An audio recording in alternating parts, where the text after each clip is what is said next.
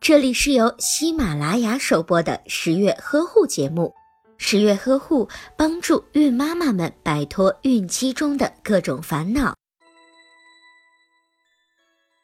孕妈妈多了解一些分娩知识是很有必要的，它不仅可以让准妈妈减少不必要的麻烦，也能够降低危险的发生。那么，该如何选择分娩方式呢？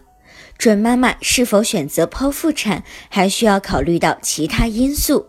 如果孕妈妈的骨盆狭窄，或者是出现骨盆腔肿瘤的情况，阻碍产道，或者是出现产前出血的情况，属于前置胎盘或者是胎盘早期剥离的情况，以及属于高龄产妇这样的情况下，一般都建议孕妈妈选择剖腹产。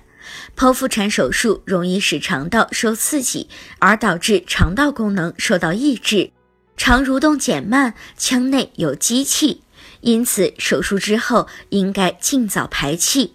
剖腹产的妈妈六小时后可以饮用一些排气类的汤，例如萝卜汤等，以促进排气的同时，准妈妈还要注意补充体内的水分。如果您在备孕、怀孕到分娩的过程中遇到任何问题，欢迎通过十月呵护微信公众账号告诉我们，这里会有三甲医院妇产科医生为您解答。